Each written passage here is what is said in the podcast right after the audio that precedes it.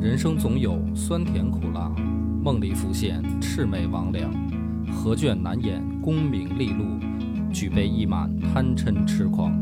野史下酒四电台，道出不一样的精彩。本节目由优琴卫浴冠名播出。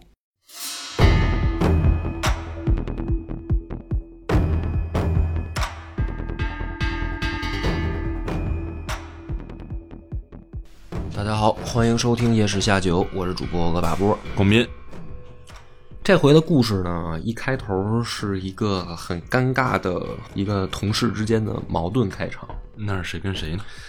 你还记得咱们一开始讲这个起唐聊李家起兵的时候，嗯不是有人给他出主意吗？嗯，嗯、说是给李世民出主意的刘文静。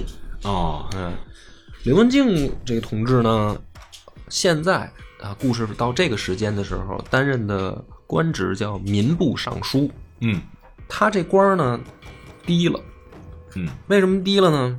他当时打那个荆州啊，败了，嗯败了以后呢，把他给夺职了，嗯因为你这个办事不力嘛，嗯所以惩罚他。后来呢，陇西已经收复的时候，嗯才复他的爵位。嗯可是刘文静这个人呢，他自己认为自己很有才能，嗯所以他觉得自己的官位低了。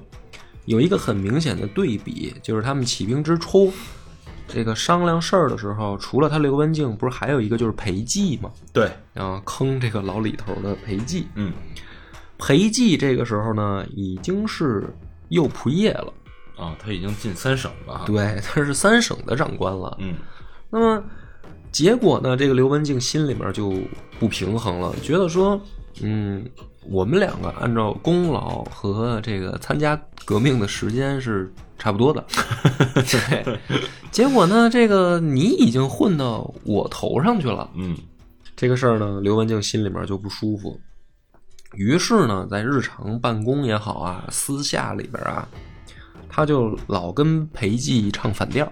嗯，看着裴寂不顺眼，对，啊、但是裴寂这个人呢，也是一个呃心胸比较狭窄的人。嗯再说官儿比他大呀，嗯就是原本可能是平级同事，闹闹矛盾什么的是两说，现在呢变成了说你这不就是下级对上级的挑衅了吗？嗯所以裴寂呢也记恨他，他正好呢发生了一件事儿，就是刘文静他们家里面啊闹妖，闹妖啊，对，嗯，好像是闹鬼，反正吧，就是结果他弟弟叫刘文起，就请来了巫师，嗯要除驱法，对，除魔在在家里呢做做法。嗯实际上这个事儿呢是他们家的私事儿，但是刘文静呢有一个妾失宠，嗯这个女人呢就是属于上头了，就跑去把他兄弟给告了。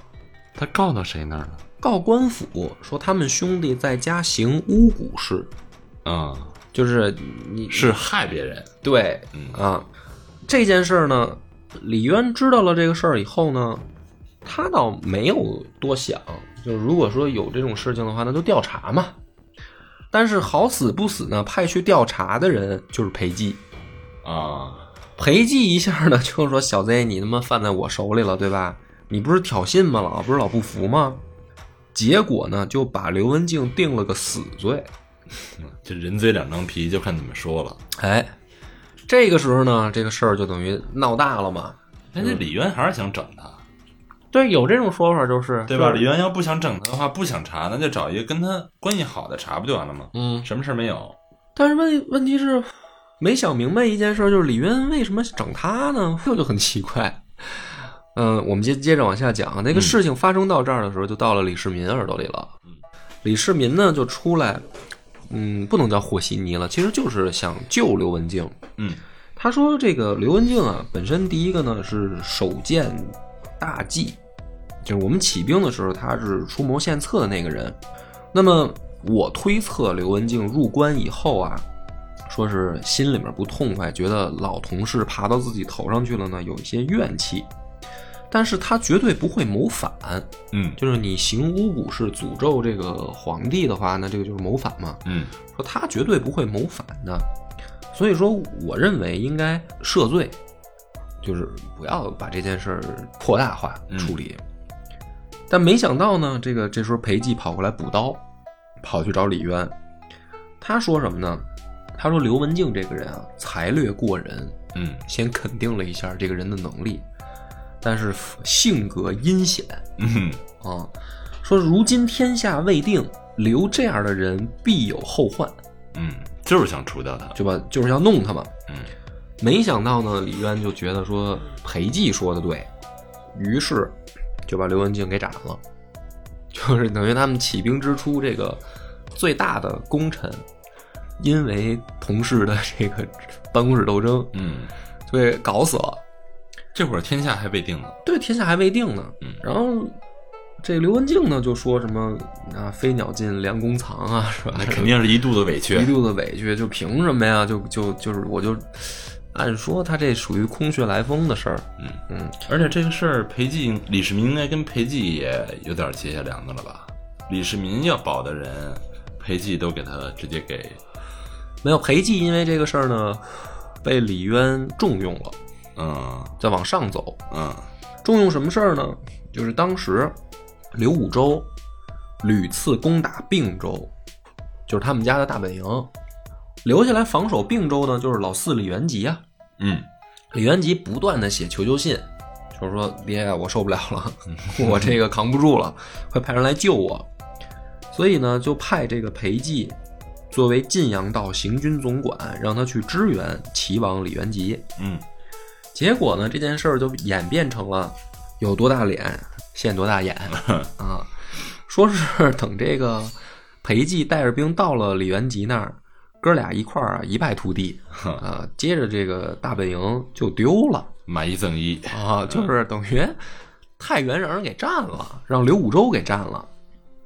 然后呢，说这个李元吉啊，这个灰溜溜的带着媳妇儿，趁夜就跑回长安了，就是统帅等于就颠了，留个裴寂在那儿。裴寂是且战且退，嗯就是节节败退。所以咱们这一集呢，就引出来了这个另一位英雄人物啊，刘武周。嗯呃之前咱们讲这个窦建德、王世充、宇文化及，然后李密的事儿，没聊这个刘武周嘛？对，刘武周是一什么人呢？说他这个祖籍是瀛州人，但是后来呢，跟着他爹刘旷搬到了马邑。嗯马邑呢，这个事儿咱们就清楚了。这从汉朝的时候就是防守匈奴的前沿嗯啊。到了马邑以后呢，说这小哥们儿，史书上说他少善骑射，喜交豪杰。嗯我觉得这八个字儿用的正面了，嗯，因为呢，他哥对他有一个评价，就是他他哥哥怎么说呢？他哥说：“汝交不慎，必负武宗。”什么意思呢？哦就是咱们现在的话说，说你天天老跟这些流氓地痞打交道，就是都不是什么好人嗯啊，老跟一些这个大刑犯 称兄道弟的。这一个说他好交友啊一个说他这个交友不慎。说你这早晚是招事 儿的，所以我觉得刚才那八个字呢，形容的正面了，嗯嗯就是交朋友可能交的都不是什么好朋友，但是呢，也反映出来这哥们儿呢有点那种社会气社会大流氓的那种感觉。那这社会大流氓呢，其实也有志向，他后来参军去了嗯啊。参军以后呢，当时正好就赶上这个隋炀帝，呃，杨广这不是要征辽嘛，嗯他就跟着这个部队出发，然后当到了校尉，属于在军中啊也混过，嗯嗯，有点这种这个呃军行伍出身的气质了。嗯但是这个征辽，大家知道，最后三次都就等于不了了之嘛，他就回到马邑了。你注意，就是一个社会大流氓，在部队里又干过了，嗯又回到马邑了。于是呢，这个马邑的太守叫王仁恭，很欣赏他，就觉得这个是个人才，这个小伙子武艺高强，然后这个为人又比较豪爽，挺欣赏他。于是呢，就是甚至派自己帐下的这个亲兵啊，嗯跟着他，就是什么呢？嗯、就叫代为座上宾嗯这样一个状态。而且呢，平常什么宴会啊，是吧？然后家里面有个局啊，都叫他来，嗯属于拉拢他们。结果这哥们儿呢，在王仁公这儿住的挺好，好到什么程度呢？跟王仁公的一个 妾上床了啊，啊， 跑到家里去了，好好到床上去了，嗯对。然后这哥们儿就琢磨，这李武周就琢磨说，这事儿我要是让王仁公知道，我把他绿了，嗯他肯定得弄我呀。心想就干脆，他就找一帮社会流氓，把王仁公给宰了。真是仁义 啊，真是 这个 对江湖气 哈，嗯。然后呢，就把这个马邑的这个粮仓打开以后，散钱。嗯在这样的情况下呢，他就招揽了徒众过万人，自称马邑太守，嗯，就等于自立为太自守，自己当市长了。嗯然后当时呢，雁门城陈孝义和虎贲郎将王之变一看说：“哟，这儿造反了！”赶紧就率兵平叛来。结果呢，还让这哥们儿给揍了。就是别看他有点本事，对，有点本事，是个豪杰啊。然后他就更过分了，他就杀入这个，他不叫杀入啊，他就跑到这个汾阳宫。汾阳宫当时就是隋朝的行宫嘛，行宫里面有什么呢？有一种特产就是美女。嗯他把这个行阳宫里面的美女啊都给抓起来以后，献给突厥人，嗯就是我给你进献美女，然后呢，从突厥人那儿又换回了良马、马匹，这就属于军备物资了。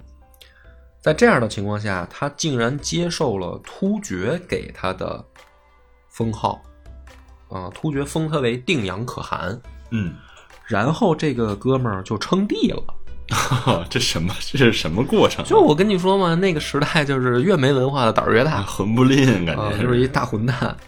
称帝以后呢，还真有不开眼的贼，嗯说益州贼帅有一个叫宋金刚的， 听着很硬啊，这名儿挺硬的，对嗯。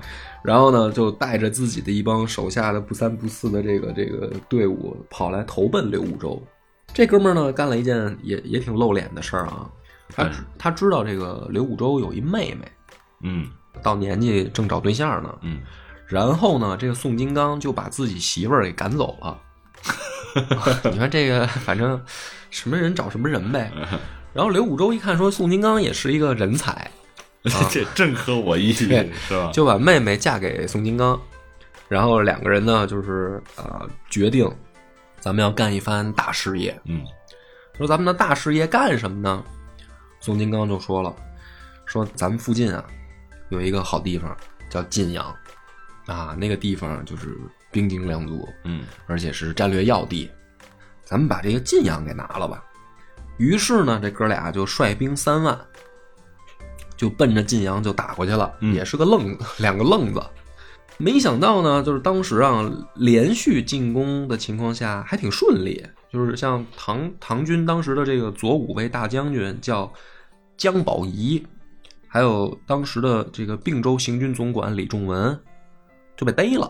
嗯就是你别看这两个人吧，这个人品不怎么样，但是还挺能打的。嗯然后呢，这不是李元吉就开始写信嘛，叫爸爸嘛，嗯是吧？就是爸爸快来救我嘛，这不就派裴寂去了吗？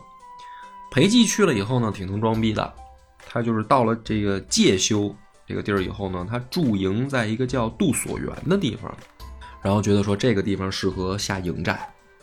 在这儿呢，待了没两天，他就尴尬的发现什么呢？他就他旁边正好临着一条山涧，山涧里面有水。就咱们知道这个行军打仗，你得靠近水源嘛嗯啊。然后他待了几天呢，惊喜的发现这个水山涧里边的水没了，断流了。嗯怎么回事呢？说这个 宋金刚啊，跑到上游把水给堵住了。嗯然后呢，他不就没水喝了吗？没水喝了，那怎么办呢？咱就得换地儿。就在这个裴寂准备换地儿的时候，这不营帐就乱了吗？大家就相当于搬家嘛。然后宋金刚带人过来，把他们就给揍了，嗯就是大败，说全营溃乱。然后呢，就发生了咱们刚才说的那一幕。李元吉一看情况不对，跟他手下一个小弟叫刘德威，说：“那个兄弟，你在这儿坚守，然后呢，我去请救兵，嗯，就把这兄弟给忽悠了。”然后李元吉带着媳妇儿连夜就跑回长安了，嗯然后裴寂就在那儿挨揍，然啊，每天就是退兵、退兵再退兵，地盘儿就是连续丢失，最后真的是等于自家的这个起家之本，并州，嗯，太原就被刘武周给占了。占了以后呢，这还不够热闹。当时说下县有一个人叫吕重茂，嗯这个人一看说：“哟，这个正好乱了呀。”他也弄一帮人响应刘武周，然后自称魏王，啊，这称王了，这称王啊，然后开始四处抢劫。裴寂一看也防守不住，然后打不过刘武周，他就想打这个吕重茂，嗯，又让人揍了。也打不过李重茂，对，然后呢，就是给李渊就写信，就是我也扛不住了，嗯李渊怎么办呢？就派这个永安王李孝基去帮助裴寂，说助他剿匪，就打这吕重茂。然后呢，又下了一道命令，就是命令关中这些将士，说大家呢防守关隘，河东一带呢，咱们暂时先放弃吧。贼兵是的，啊，就是刘武周，咱们可能暂时没没时间管他。然后这消息呢，就又传到李世民这儿来了，李世民就就不乐意了，他就上表啊跟他爹说，说太原是咱们家的根据地啊，嗯基业呀、相当于咱们起兵的地方。说你现在这个因为战事上不利，你就放弃了整个并州，整个河东咱就不要了。说这个肯定是不行的。嗯说我呢愿意带精兵三万去平叛，啊，那不能叫平叛了，就是击败刘武周。嗯于是呢，在武德二年十一月的时候，呃，正是冬天，趁着这个黄河结冰，李世民就带着自己这支三万人的队伍，渡过了这个从龙门渡过黄河，来到了百壁这个地方下营。下营以后呢，对方宋金刚带着人就杀过来了。嗯两边就等于这个呃营寨对垒。对垒以后呢，李世民也不进攻，他呢就把周边各个郡县啊送书信，送书信干嘛呢？说你们那儿有多少粮食，都给我运到军中来。嗯各个州县接到他这个消息以后，马上就输送粮草给李世民的这个军营。然后李世民拿到粮草以后，他就展开了一个嘶很不要脸的骚扰战。嗯他就每天啊派两队人马跑去这个宋金刚门口挑衅。宋金刚一出来呢，他们就跑；宋金刚一回去，他们就接着过去挑衅。嗯但是呢不强攻。然后等宋金刚急了，带着人要杀到自己的营寨的时候，他们也不出战，他们就拿弓箭给人射回去，嗯，就是每天在干这个事儿，李世民天天打的就是这个叫什么？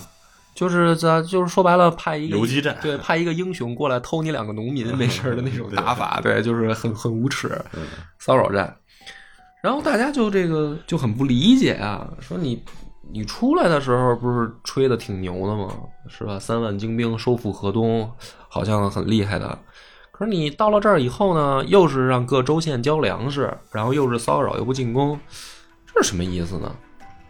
而且就在他这个玩的开心的时候，这永安王李孝基全军覆没了，这这个是支之前支援过来那波对，人支援去准备打吕重茂那一波人、嗯啊，就已经全军覆没了，大家就更着急了，就是说你这个到什么时候是一战啊？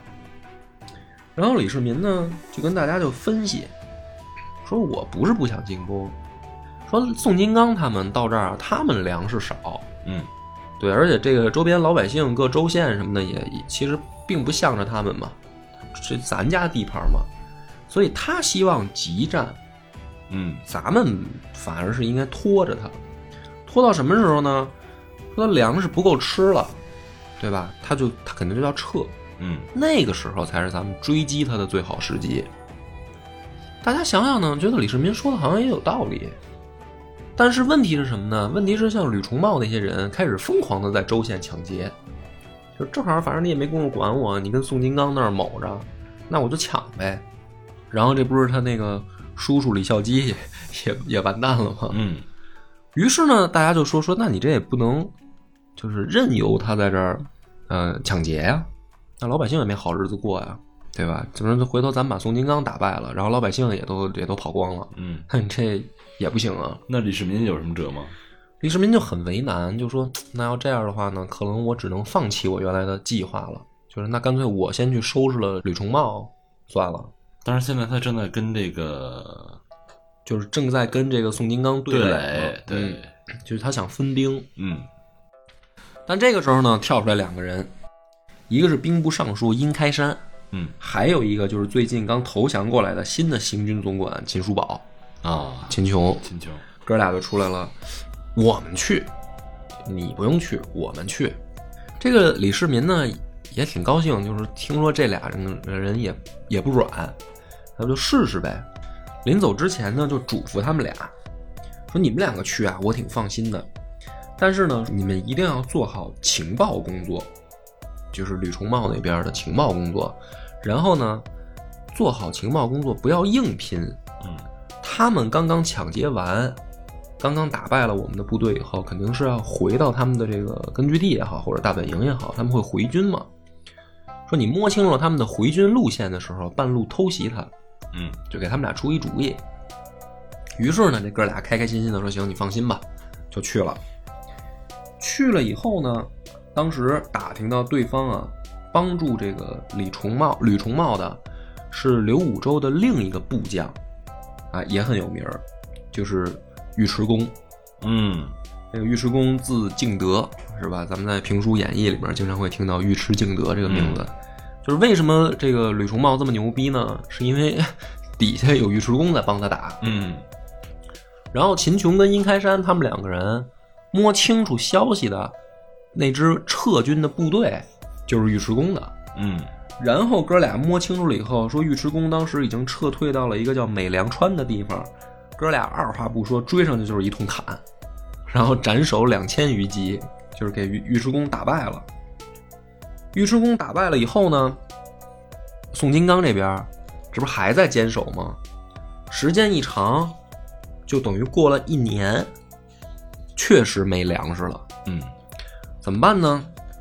刘武周那边就是开始转去潞州抢劫，就也等于也在这个山西的边缘嘛，潞州，还有浩州。结果他到哪儿抢劫，这回就不顺利了，就各地的这个守将就开始反击了。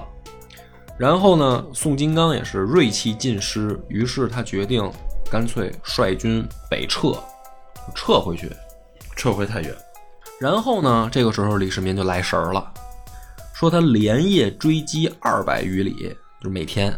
嗯然后呢，自己亲自带着将士，追击过程当中，沿路就跟宋金刚就打，这回就不是骚扰了，打了八次，八次宋金刚都不是他对手。嗯说他斩首达数万人，然后最夸张的时候说李世民三日不解甲，两日不进食，哦就是追击的路上三天穿着铠甲不脱，然后也不吃饭，就是为了揍他。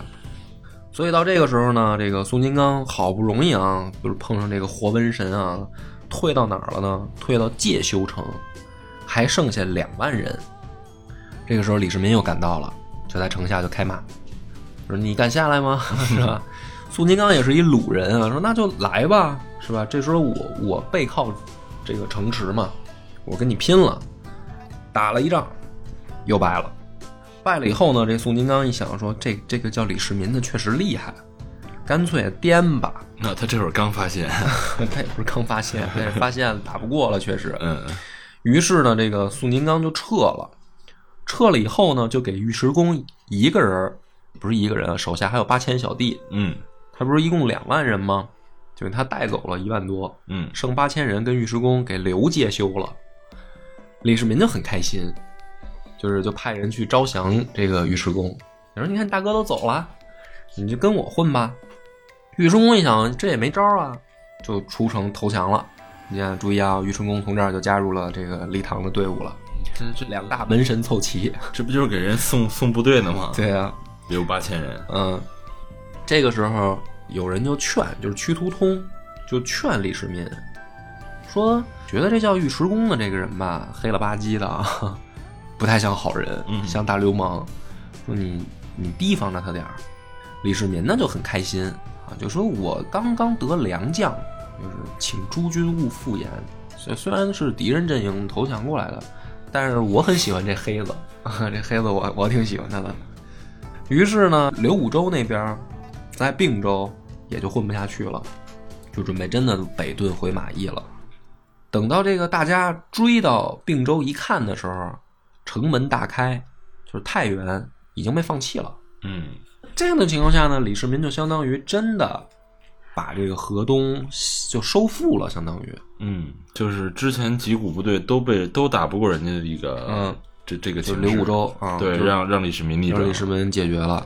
所以你看呢，这个就又凸显出对比了对啊，就是比老四、李元吉也好，裴寂这些人，呃李世民都比他们强。但是写李世民写的很巧，嗯，很得民心，对，一直是利用这站在老百姓的角度怎么打赢这场战争的哈。就是说白了吧，在那个书里面，你看到这儿的时候，你会发现李唐的唯一的希望就在李世民身上，就别人都不就是行，别人好像都不灵儿，对，然后别人都是那些那个天天就想着勾心斗角的那种、那种那种拖后腿的那个猪队友，嗯，然后只有李世民，不但就是他每次出去，他能他还能收降别人嘛，对，啊，那么这刘古周最后跑到哪儿去了呢？跑到突厥去了。突厥人其实并不想接收他，就是你你有钱有势的时候，那可以帮帮你。你现在已经让人打的丢盔卸甲了，你对我也没用嘛。嗯另一个宋金刚呢，没跑，没直接跑，就是沿途收集部众。但是部众一听说宋金刚特鲁，宋金刚说我还不服，啊，我还不服，我还要回去跟他接着打。然后部众一听呢，说那散了吧， 就是就是别打了，就散了吧。所以这个宋金刚也就没召集齐人，嗯，也跑突厥去了。哎，哥俩这个其实结局倒挺挺相同的，就到突厥那儿就被突厥人宰了。嗯，就你对你们俩对我没用了，就相当于突厥心想，别你们过来之后把那边的部队也引过来了，对啊。然后呢，这个李世民就上书朝廷，河东我已经都搞定了啊，太原我也收复了。于是李渊呢命令李仲文为并州总管，唐俭为并州道安抚大使，然后让李世民班师回朝。那么刘武周的这个故事，我们等于就讲完了。嗯啊就是他也算一号人物吧，在那个隋末唐初的那个乱世里面，啊，《隋唐演义》里面也很精彩，对吧？但实际上呢，也就是也就是这么个货。嗯真正的敌人还是窦建德和王世充，就是在李唐面前说真正值得一一战的是这二位。那么在之前呢，就是他们跟这个刘武周较劲的时候，啊还发生一件事儿，就是你还记得咱们之前讲过那个李神通吗？李神通当时这个美逼美的说必须要要要打人家那个宇文化及，嗯，嗯， 这回李神通让窦建德给逮了，对， 就是反正有多大脸丢现多大眼的那种人，对，逮了以后呢，李李渊就觉得啊说那咱们呢应该先打窦建德，就是因为我我兄弟等于让人逮了，嗯又是这个李世民跳出来说应该先打王世充，意见呢产生了一个小分歧，说那这个你叔跟你这个姑姑都让人扣了，就是李神通还有那个同安长公主都被抓了，咱咱得先救救家人啊，嗯对吧？李世民说不用，说那个你给他写一封信让他放人就完了，你不用不用打他，还神机妙算啊，啊，就是就显得神机妙算啊。嗯然后李渊就是这个依计行事， 依计行事啊。但是在这个情况呢，就是好多人忽略了这一段没讲。其实还有一件挺丢人的事儿，就是那位在演义里面很牛逼的徐世绩，就李世绩啊，这个时候发生了一件很丢人的事儿，他干嘛了？就是这个李神通啊，一开始本来说是想防御窦建德，结果呢，打不过窦建德的情况下，就准备跑到黎阳，去这个跟李世济合兵一处。嗯就是李世济被投降了吗？被招降了吗？把大哥李密葬完了以后，他就算李唐的人了。嗯然后李神通就说：“那我咱俩合兵一处呗。”结果呢，这个合兵一处的两个人还是没打过窦建德。 然后更悲剧的是什么呢？李神通被俘，然后李世济就被招降了。嗯但是呢，也给他留了一个这个遮羞布，就是说他为什么投降呢？是因为他爹叫李盖，被窦建德给抓住了。嗯然后窦建德呢就写信威胁他，就是你爹在我手里，然后就说李世济呢很孝顺，于是就投降了。然后还有一个更丢人的，就是 黎阳一丢，连着去招降他的魏征一块儿也跟了窦建德了。哦， 就是你看这些日后在唐朝挺露脸的人，实际上都不止就是投降过一次。嗯然后呢，他们跟着窦建德的时候，窦建德就想说，那我干脆我也得扩大地盘啊。窦建德不也称帝了吗？对啊，然后说周边的华州刺史王轨是个软柿子，然后咱们去揍他吧。还没走到呢，就是出兵了还没走到呢，然后听说王轨被他的仆人给暗杀了，然后带着首级过来投靠窦建德。哦，就是等于不用打了。然后呢，窦建德这个你别看他挺愣的啊，他在大事儿上不糊涂，他跟王世充是正好相反。窦建德是有点那种小事儿上糊涂，嗯但是大事儿上不糊涂。什么意思呢？就是窦建德看着这个仆人啊，说：“那你是一坏人啊，嗯就是你等于把你把你自己的主人宰了，然后来向我投降，这事儿我觉得并不怎么露脸啊。于是呢，就把这个仆人给斩了。斩了以后呢，他就把王轨的这个首级送回华州了，安葬。他这么一搞呢，附近老百姓就觉得这是一好人。嗯，本来他是出兵去打华州的，对，结果呢，这么一搞，他也不用打，就是华州直接就被他占了，因为大家觉得说这个人好像仁义挺仁义的，啊对，就是办事儿挺挺公正的。所以我说窦建德吧，就是大事儿上他不糊涂，但是他的那个就是怎么说呢，评判标准吧，就让我很老觉得一种很朴素可爱的状态，嗯就是他碰上一件事儿，他先分这人是好人还是坏人，嗯就跟那个小朋友似的，嗯是吧？然后他觉得他是坏人呢，他就他就要就不跟人合作，要弄死人家。嗯，所以呢，他就觉他就把这样的形象树立成自己是一好人这是他的人设哈。啊。但是呢，这个里面就有一个矛盾，就是你看窦建德这样的人，这个李世济不想跟他，他还想回大唐，嗯他就跟他手下另一个兄弟叫郭孝恪就商量，说我不想跟着这个窦建德干，都没有道理。我觉得 你跟着李密干也干，你怎么就不能跟窦建德干啊？ 反正他就说我我不想跟着他干。然后呢，这郭孝恪就给他出主意，他说你现在呢本来就是刚刚投降到人家这边来的，如果有一些这个风吹草动啊，肯定会遭到怀疑。说你要是有这个计划的话呢，我建议你先给窦建德立点功，取得他的信任，然后呢，咱们再想下一步怎么办。于是呢，就为了这个念头啊，李世济就去占领了嘉县，然后去攻打新乡，就是王世充的地盘，嗯就抓到了王世充手下一个大将，叫刘黑塔。嗯就给逮过来了，然后献给献给窦建德啊！你看，这就是我为你立功了，就像那个关羽说，那个我得报封曹 官，对我得报曹公的这个恩，所以我把这个颜良文丑宰了。嗯，就是总有一些人，走得找个理由是 吧？不是，就是总有一些人，我觉得莫名其妙就沦为了配角，就是人家没拿你当盘菜，根本就就是就是刘黑塔，我觉得挺冤的，对。然后呢，窦建德就很高兴啊，就是觉得说刘黑塔也是一个大将啊，然后说那就问李世济说那个兄弟，你下一步有什么计划吗？然后李世济就说啊，我觉得我还能再帮你打两个州，就是曹州和代州，我也能给你拿下。嗯然后窦建德一听就很高兴啊，就是说那太好了。但是说那个这样吧，这个我呢派我媳妇儿她哥叫曹旦，率五万人呢去帮你，帮你一块儿去打这个曹州和代州。然后说那个如果你觉得还不够的话呢，我也可以亲自带兵再去增援你。其实我觉得窦建德挺仗义的。然后呢，这个李世济等曹旦率五万兵来支援他的时候，他就搞了一场偷袭，嗯，他想吃掉曹旦，结果呢被人家揍了。这就是《隋唐演义》里边说的这个大军军神一样，这个什么就叫跟诸葛亮一样神机 呃妙算的李世济啊，就这个水平，反正啊、就让曹旦给揍了。然后呢，他和这个郭孝恪两个人就带着数十计，就又跑回礼堂了。啊，他一走呢，窦建德这边的人，这不是还扣着他爹李盖呢吗？就说那就给老头儿宰了吧。就说白了，他等于叛逃了呀。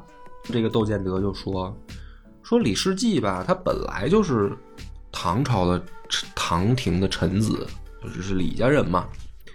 那他呢被我抓住了以后，还还能想着自己原本的救主。他说：“我觉得这是忠臣。嗯哼你看他就很朴素的 这种这这真是啊，对啊，就是那种，我觉得他是忠臣，他是好人。逻辑很简单。，对，说那我不能杀好人的爹，嗯，所以窦建德就是就是也也没杀李盖那哎确实挺仗义的。啊，就是他才是那个我觉得《隋唐演义》里面值得被正面书写的人嗯物。 但我倒觉得这个李世基的形象并不太高 大，对吧？就是看起来他好像说这个呃跟着李密的时候，然后挺挺仗义的，然后李密死了他还想着人家，对吧？然后跟了这个李家的时候呢，就是他就跟关羽似的，就跑回去跑回去找刘备那种状态似的，啊，就是等于史史书里面是把这个李世济对标成关羽那么写的，嗯，那个感觉上啊，嗯就这是忠义型人物。但是我读着，我老觉得这窦建德其实挺挺好的，嗯，确实挺仗义的。对。但是呢，这个窦建德的可能风光的时候到这儿也就为止了。后面呢，窦建德就开始犯错了，就是要出事儿了。因为咱也知道，说北方大地上跟老李家最后这个决战呢，就是窦建德跟王世充。嗯，所以我觉得我已经很我也不不太好意思啊，就是上一集我就一我就说我要我要讲到他们两家打了，嗯，但是呢这一集讲到这儿呢，其实还没打起来，那来下一期吧。对，可能还是要留到下一集，然后咱们来再讲讲这个李世民打破窦建德、王世充联军的这些小故事。当然没谱啊，没准我又加了一些别的桥段进来。对对对加点闲玩儿。 对，那我们还是要留那个那个最后点评嘛，就是说那个大家喜欢听点评啊。其实你看写到这儿的时候，你就发现什么呢？这个史家的笔法很有意思。嗯比如这段故事，我整理稿子的时候，我把它们放在一起讲是为什么呢？就是其实是两种对比。嗯第一种对比呢是说李世民在呃李家很厉害，对比一个对比是对比他自己的弟弟，嗯，一个李元对吉对一个对比呢是对比他们家起兵时候的那个功臣嗯，裴寂。裴寂，然后其实也包括刘文静，嗯这等于一块儿对比了，就是嗯那两个人心胸狭窄嗯啊，看不清事儿，还没成革命还没成功呢就内斗了。嗯就是李世民就不是这样的人，对吧？这是一种对比。然后还有一个呢，就是他战胜的这个对手刘武周，对吧？那刘武周肯定比李元吉他们强啊，然后他们搞不定，然后李世民去了就搞定了，这就是一个小对比，嗯对吧？那么后面呢，其实跟这个窦建德、王世充的这就是大对比了。这么记，因为咱们看那个《隋唐演义》的时候，就觉得李世民和那个很神勇，对，是吧？然后他出出兵以后，就是敌人就就就扛不住了，就受不了了，就败了。但是呢，历史并不是这么书写的啊，就是你战胜了一帮乌合之众，这个事儿并不显得你牛逼。嗯就是你再快战胜一帮乌合之众，也并并不显得你牛逼，而是你应该先讲讲你的对手如何厉害。所以你看，这个窦建德呢，其实 我觉得被夸也有一定的原因，是吧？就是他的对手并并不是一个那种就是很容易战胜的人。嗯然后，那这个到最后，你李世民又把他们打败，那才显得你高级 嘛。嗯 对对吧所以其实历史写的就是我为什么说隋唐这段的这就不能叫隋了啊，就是唐初的这段本身这历史写的就跟小说似的， 就是我觉得太文学了，我不是不太像历史真实的情况。脉络很清楚。对，就是脉络特别清楚，就是甚至我觉得这就是文学笔法。我读的时候会有这种特别强烈的感觉。好吧，这个点评到这儿为止，感谢您的收听啊，且听下回分解。我们的微信公众号叫“柳南故事”，柳树的柳，南方的南。如果还没听够的朋友，欢迎您来订阅关注。